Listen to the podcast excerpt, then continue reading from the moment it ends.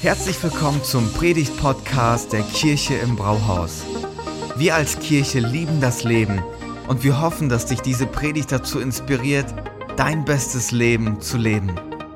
Viel Spaß beim Zuhören.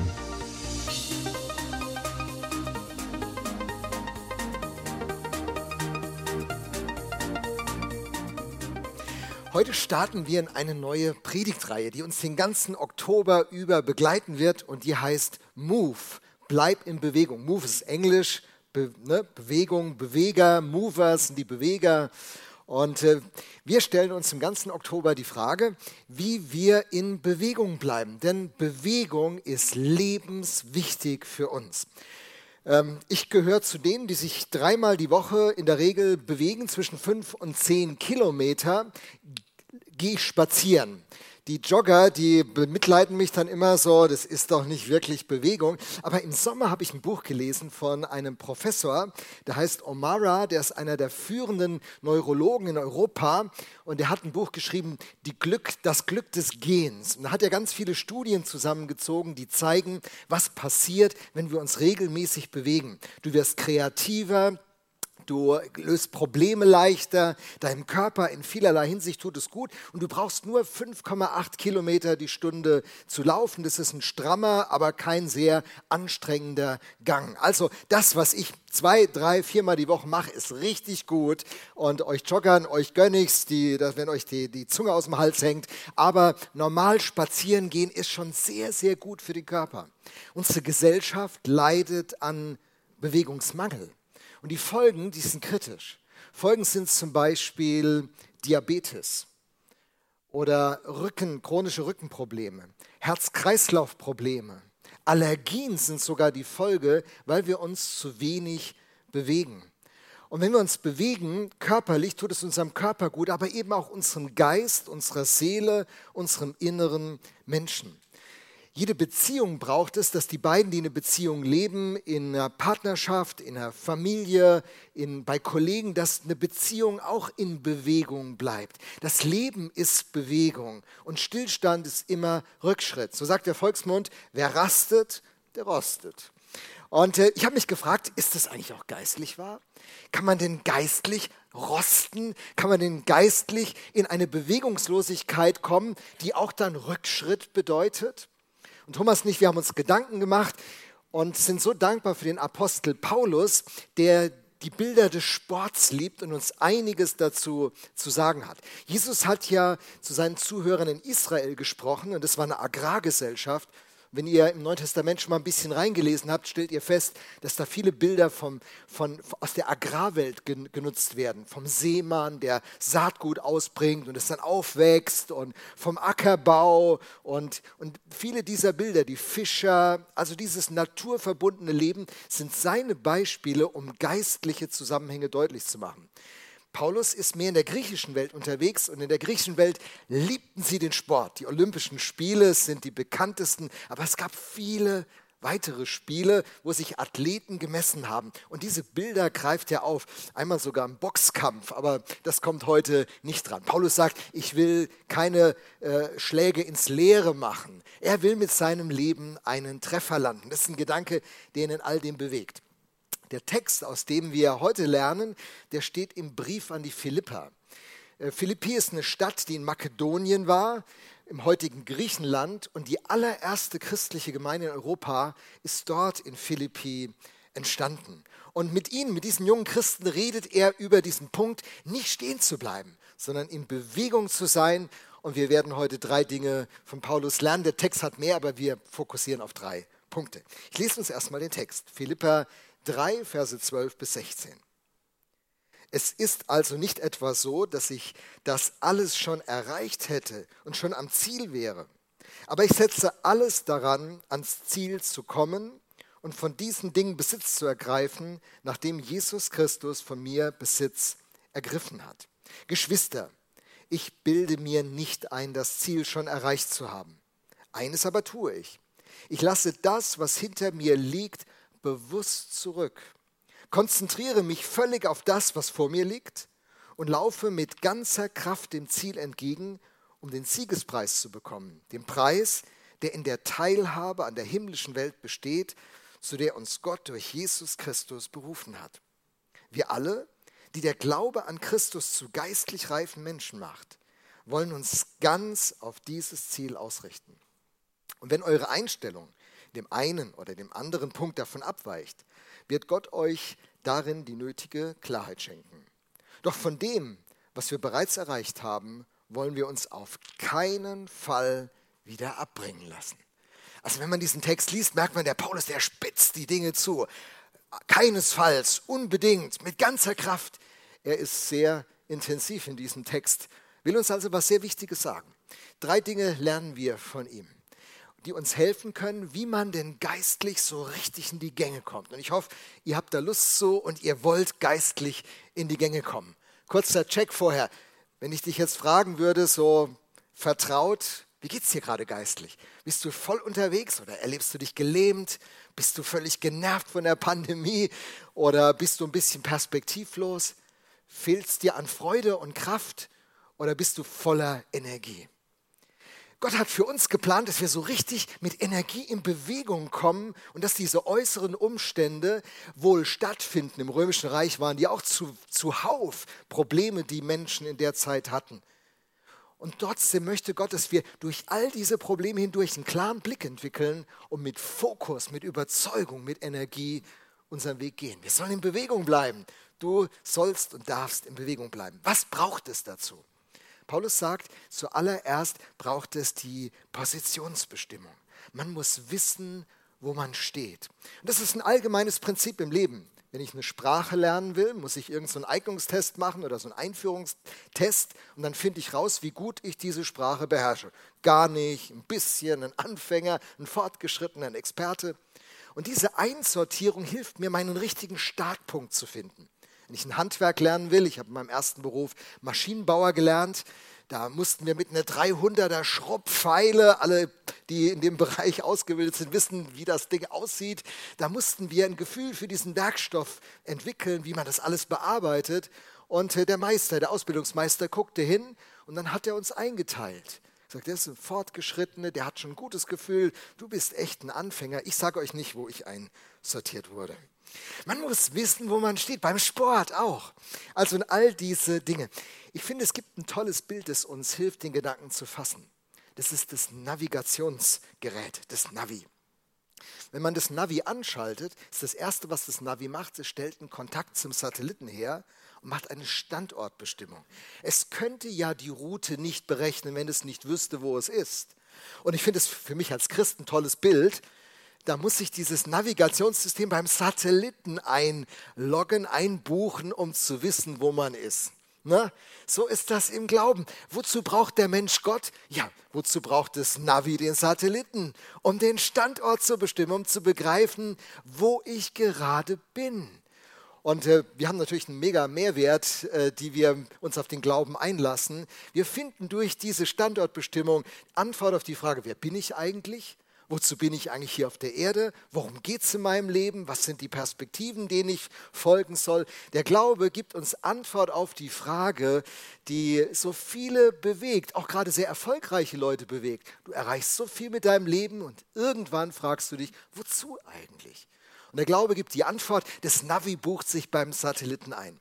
Dann muss man natürlich das Ziel eingeben und dann kann das Navigationssystem die Route berechnen. Und viele Männer sind dankbar, dass es auch eine männliche Stimme im Navigationsgerät gibt. So, jetzt äh, gibt es aber noch andere Bereiche. Einen muss ich euch noch sagen. Ähm, der Thomas, unser äh, Kollege hier, ist äh, im Fitnessstudio. Und wenn ich mit ihm rede, erzählt er mir immer dreimal die Woche, dreimal, gell? oder geht er ins Fitnessstudio. Und ich habe da immer ein schlechtes Gewissen. Ne? Ich, denk, ich gehe ja nur spazieren der geht ins Fitnessstudio. Und manchmal tun ja so Typen in meinem Alter denken so, ich muss jetzt gesundheitlich und fitnessmäßig alles nachholen, die Spätfolgen der Midlife Crisis und äh, dann will man so in ganz kurzer Zeit so richtig gut werden. Aber wenn man ins Fitnessstudio geht, dann trifft man solche Typen. Sehen wir das Bild? Genau, solche Typen. Ja, das ist der breiteste Pastor Deutschlands. Also der Mann ist Pfarrer vom Beruf und er liebt das Fitnesstraining. Und die haben auch jetzt ein Fitnesscenter in Wuppertal eröffnet. Und wenn man dann da reinkommt, kann man nicht einfach an die Geräte gehen und dann wird man erstmal eintaxiert. Was ist dein Leistungsspektrum? Wo stehst du? Was ist gesund für deinen Rücken? Und machst ein Cardio? Was brauchst du eigentlich ganz genau? Wisst ihr, man hat ja manchmal so ein Bild, wie man gerne sein würde. Also ich wollte jetzt nicht so sein wie er, aber mancher, der mag das ja, so auszusehen. Und dann träumt man von diesem Bild. Aber man wird nie dahin kommen, wenn man nicht weiß, wo der Ausgangspunkt ist. Und Paulus macht das, Paulus macht das klar. Er, er sagt, es ist also nicht etwa so, dass ich das alles schon erreicht hätte und schon am Ziel wäre, Geschwister. Ich bilde mir nicht ein, das Ziel schon erreicht zu haben. Das finde ich so ermutigend. Manchmal neigt man ja als Christ dazu, vom Ergebnis her ganz stark zu denken. Und dann steht man in Gefahr, ein Heuchler zu werden. Man tut so, als ob. Man tut so, als ob man richtig fit wäre. Man tut so, als ob man schon alles im Griff hätte. Und hier ist Paulus, ein, einer der prominentesten Christen dieser frühen Kirche. Und er kommt nicht und sagt, Leute, ich bringe euch mal bei, wie das geht. Ich war nämlich da schon, ich kann das alles schon und ich lehre euch mal. Sondern dieser Paulus, der sagt, Leute, ich habe es auch noch nicht drauf. Äh, ich bin auch noch nicht da. Er macht eine Positionsbestimmung, ich finde die sehr bescheiden. Ich finde die sehr realistisch. Er ist wirklich ehrlich. Und so dürfen wir Christen sein. Wenn man startet, wenn, wenn du sagst, ich bin noch so super am Anfang, überhaupt nicht schlimm. Weißt du, was wichtig ist? Eine ehrliche Positionsbestimmung vorzunehmen. Ich bin da noch nicht. Das ist mein Stand. Und egal, wo ein anderer ist, das ist ja toll für den anderen, wenn der schon so weit ist. Ich bin noch nicht so weit. Ich stehe da, wo ich stehe. Weißt du, du kannst nur dein bestes Leben leben. Du kannst nur die beste Version von dir werden. Du kannst kein anderer und du sollst auch kein anderer werden. Du musst nicht Gaben anstreben, die du nicht hast. Du darfst echt, du darfst du sein. Und diese Position, diese Standortbestimmung, die hilft mir. Sag, der bin ich, das kann ich, das kann ich noch nicht, da stehe ich. Und so startet der Paulus rein. Und geistlich in Bewegung bleiben beginnt mit einer ehrlichen Standortbestimmung. Selbst wenn du nicht viel zu bieten hast, gar kein Problem. Gar kein Problem. Da wird viel Gutes entstehen, wenn du mit so einem Punkt startest, dass du eine realistische Analyse hast. So, und dann braucht es äh, einen, einen Motivationspunkt. Paulus sagt ja nicht nur, ich weiß, dass ich das Ziel noch nicht erreicht habe, sondern er fokussiert. Er hat eine Motivation. Er sagt, ich will, ich will das Ziel erreichen. Ich will mit Gott verbunden sein. Und das ist dieses Grundziel, was ihn bewegt. Warum bewegt ihn das so? Weil dieses Wissen, dieses Wissen Folgendes transportiert. Gott ist der Schöpfer von allem. Er kennt uns, wie uns keiner kennt. Er liebt uns, wie, wie uns keiner liebt.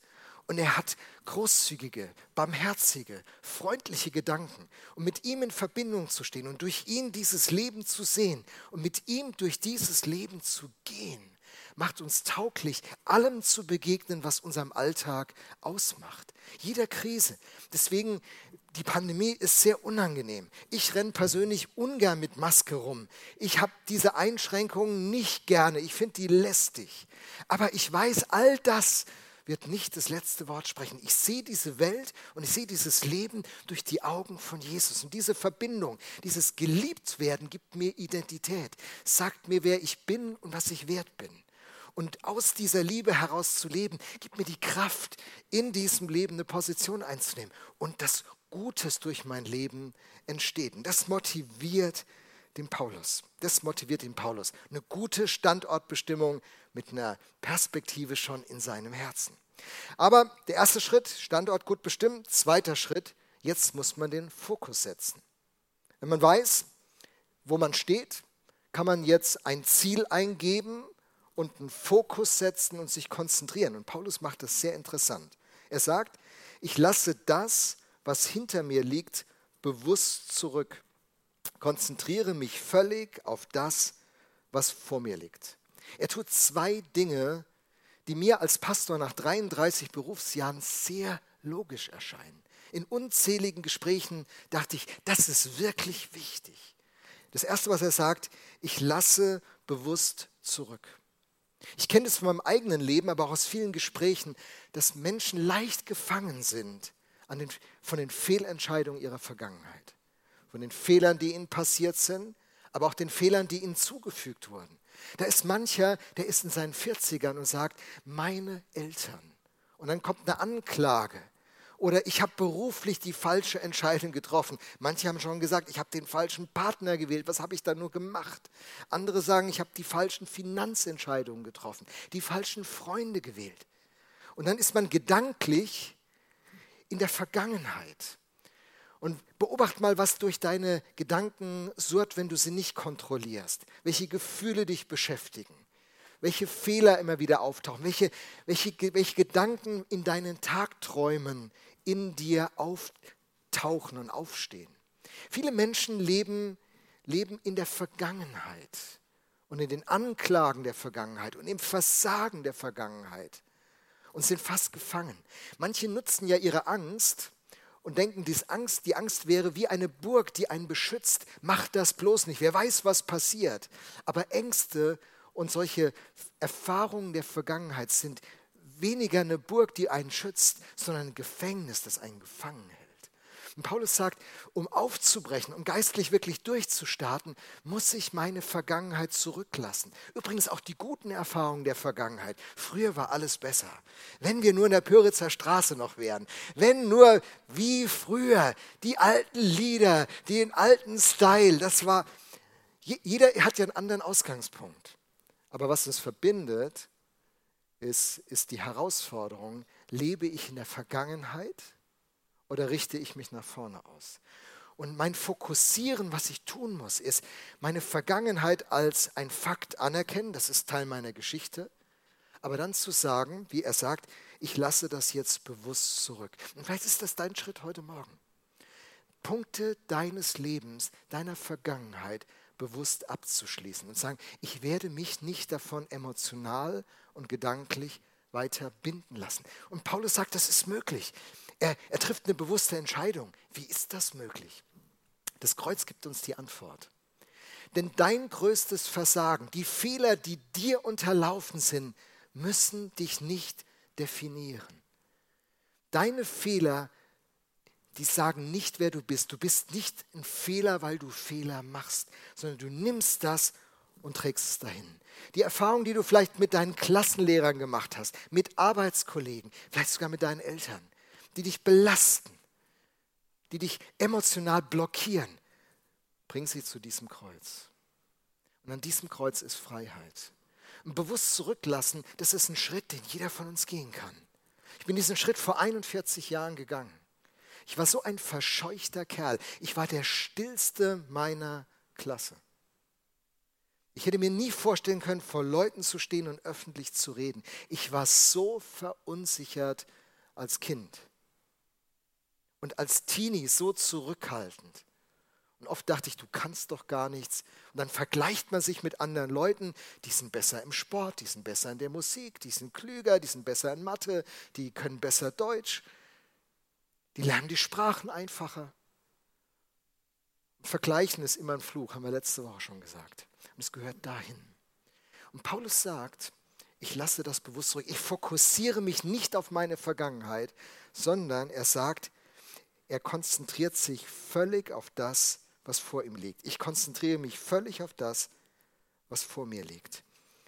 Und das ist jetzt ein zweiter Punkt. Konzentration ist eine Mega-Gabe, Wer sich konzentrieren kann, ist erfolgreicher im Leben. Ein Sportler, der sich konzentrieren kann auf das Spiel, der bringt die bessere Leistung. Ein Musiker, der sich auf sein Instrument konzentrieren kann, der kann sein Instrument besser spielen. Ein Schüler, ein Student, der konzentriert Stunde um Stunde lernen kann, der hat bessere Lernerfolge. Konzentration ist das Geheimnis des Erfolges.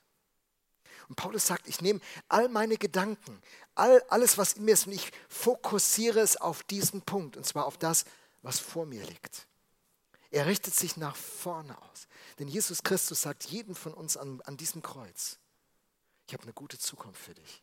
Egal wie deine Vergangenheit war, egal welche Fehler dir unterlaufen sind, egal wie du geprägt wurdest, ich habe eine großartige Zukunft. Das ist in der Kirchengeschichte, kann man das so oft beobachten. Die Heilsarmee, die Typen, die, die so, so uh, Uniformen getragen haben. In London entstand die. Das waren die, die wildesten Trinker, die Obdachlose, Leute, auf die keiner mehr einen Pfifferling gegeben hat in diesem runtergekommenen London. Als sie Gott begegnet sind, hat sich ihr Leben so radikal gewandelt. Wenn man die Berichte liest, ist man erstaunt, wie Gott das Leben eines Menschen verändern kann. Gott kann dein Leben so radikal, so grundlegend von der Wurzel her verändern. Und aus, mit deinem Leben eine Geschichte schreiben, wo du am Ende deinen Atem anhalten wirst und sagen wirst, dass das aus meinem Leben werden konnte. Aber es hat was mit Konzentration zu tun. Paulus sagt, er konzentriert sich ganz auf das, was vor ihm liegt, auf Jesus Christus. Er begreift das Leben er sieht das Leben durch diese Person. Warum diese Extremität, dass er das so auf diesen Jesus fixiert?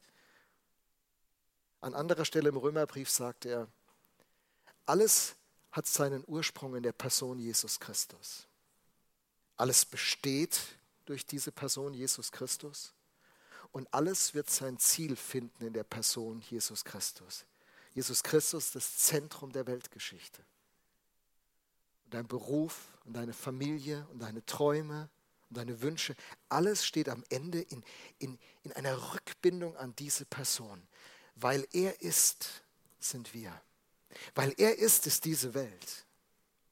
Und er ist der, der diese Welt angefangen hat. Und er wird diese Welt zu ihrem Ziel bringen. Und er wird diese Welt in Ordnung bringen.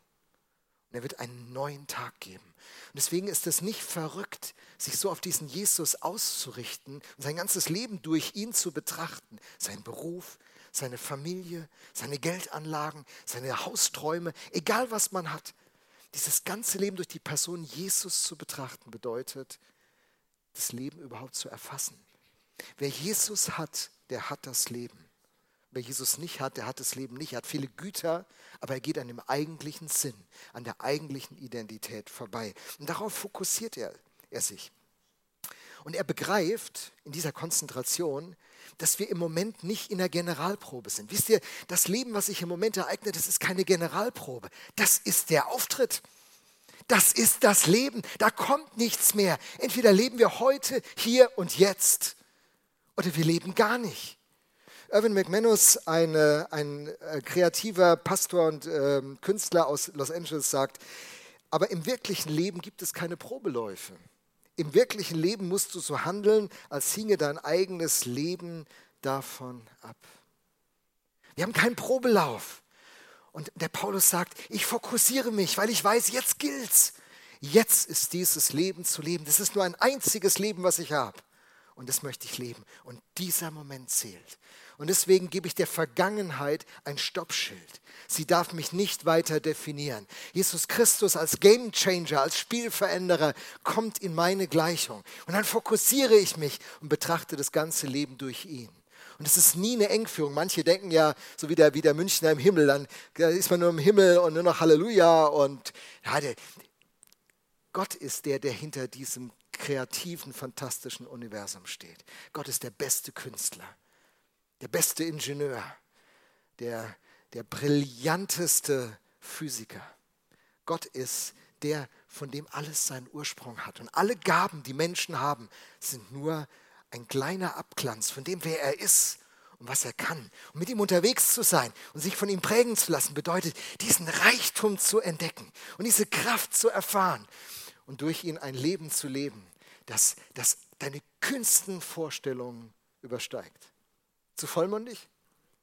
Nein, ich bin seit 41 Jahren Christ. Ich habe das so oft erlebt und der Punkt, wo ich heute stehe, ist ein Punkt, den hätte ich mir nie träumen lassen. Wenn Gott die Hand auf dein Leben legt und wenn er dich leitet, dann würde ich sagen, fasten your seatbelts, schnall dich an. Gott hat ein Abenteuer bereit. Und darauf fokussiert zu sein, das gehört dazu, dass man geistlich so richtig in Bewegung bleibt. Also die Position muss klar sein, der Fokus muss klar sein und dann beginnt die harte Arbeit. Das Training. Dann beginnt der Trainingslauf. Paulus sagt, aber ich setze alles daran, ans Ziel zu kommen und von diesen Dingen Besitz zu ergreifen, nachdem Jesus Christus von mir Besitz ergriffen hat. Ich setze alles daran. Ich meine, das ist nicht so ein schluffiger Typ, der sagt, ja, gucken wir mal, ob wir heute irgendwas be be belegt bekommen. mal schauen, wie das wird. Der Typ, der Typ erinnert mich an Joshua Kimmich.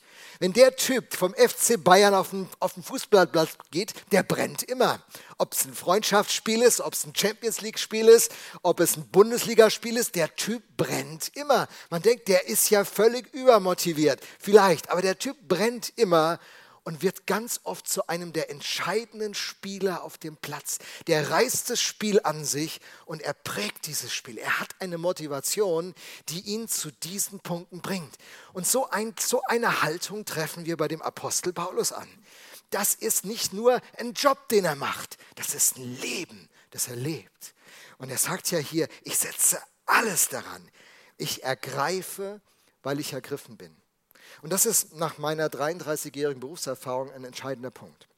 Man fragt sich, warum starten eigentlich so wenig Christen so voll durch? Woran liegt denn das eigentlich? Ich meine, alle hören die gleiche, gleichen Inhalte, alle kommen immer wieder in die Kirche, alle haben irgendwie die gleichen Möglichkeiten. Warum starten die einen so durch und die anderen nicht? Paulus sagt, ich ergreife, weil ich ergriffen bin. Das Geheimnis ist, ergriffen zu sein, gepackt zu sein, angezündet zu sein, voller Feuer zu sein. Das, was Gott in mir macht, ist das Entscheidende.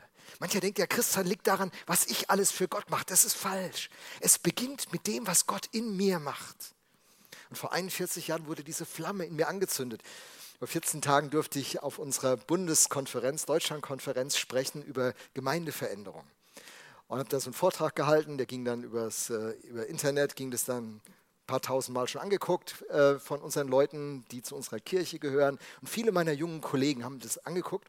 Und dann bekomme ich Briefe und E-Mails von, äh, von jungen Leuten, kreuz und quer Kollegen, die sagen, Lothar, es ist unfassbar, wie begeistert du nach all den Jahren immer noch für Jesus und für Kirche und für diesen Dienst als Pastor bist. Das ist so inspirierend.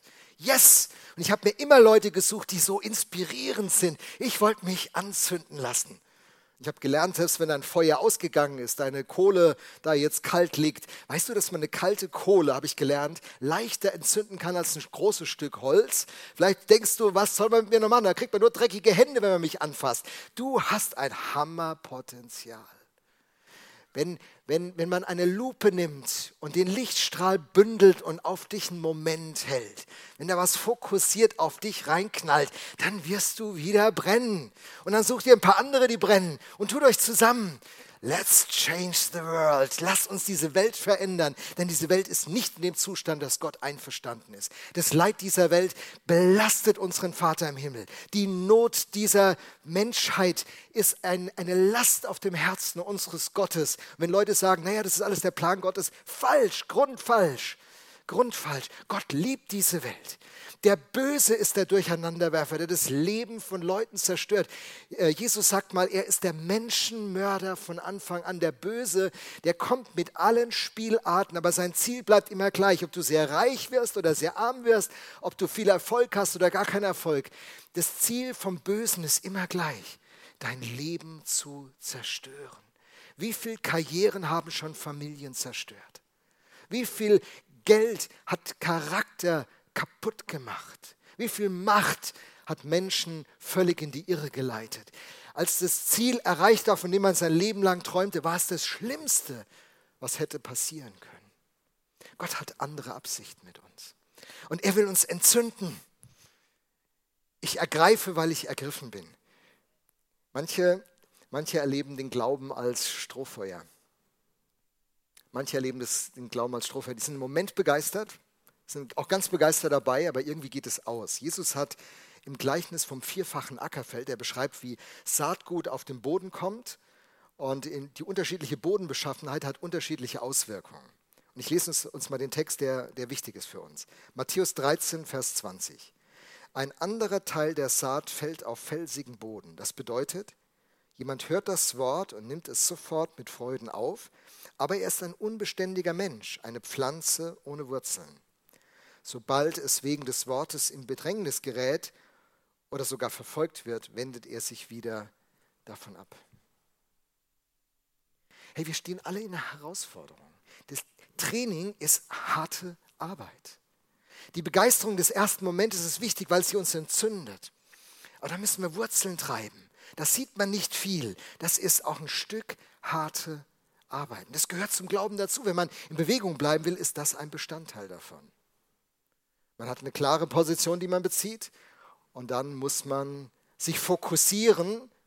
Und dann muss man die ganze Distanz gehen. Und der Paulus, der hat solche Begriffe in seinem Text. Ich habe sie euch mal zusammengefasst. Ich lasse bewusst zurück, konzentriere mich völlig, laufe mit ganzer Kraft ganz auf dieses Ziel. Paulus ist mega entschlossen. Bist du mega entschlossen? Bist du jemand, der all in ist, der innerlich voll dabei ist? Bist du jemand, der vielleicht heute Morgen sagt, ich will keine chronischen geistlichen Rückenschmerzen. Ich möchte keine geistliche Diabetes. Ich möchte keine geistlichen Herz-Kreislauf-Erkrankungen. Ich möchte auch keine geistlichen Allergien. Ich will ein gesunder Typ sein. Dann mach drei Sachen. Kläre deinen Standort. Wenn du merkst, meine Ausgangsposition ist nicht toll, dann ist es nicht schlimm, wenn du dich neu positionierst. Wenn du dich fokussierst und wenn du dich in das Trainingprogramm hineinbegibst. Und wie das Ganze geht, werden wir die nächsten drei Predigten im Monat Oktober hören. Vielen Dank für eure Aufmerksamkeit. Vielen Dank fürs Zuhören. Wenn du eine Frage hast, kannst du uns gerne eine E-Mail an info at kirche-im-brauhaus.de schreiben. Wir geben unser Bestes, um deine Fragen zu beantworten. Bis zum nächsten Mal beim Predigt-Podcast der Kirche im Brauhaus.